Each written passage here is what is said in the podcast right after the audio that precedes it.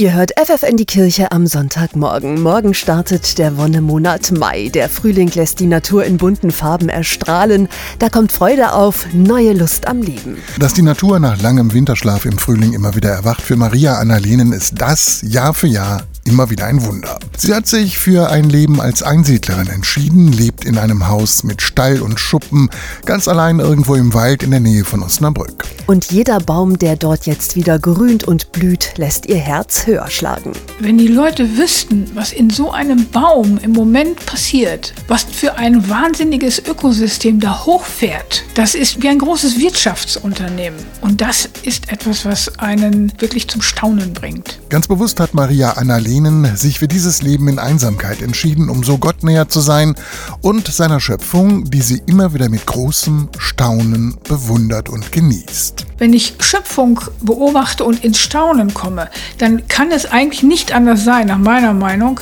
dass ich dahinter komme, Gott zu sehen. Denn sie glaubt fest daran, Gott ist der Schöpfer jeder Pflanze, jedes Baumes, auch der Wiesen und Felder, die ihr kleines Haus umgeben.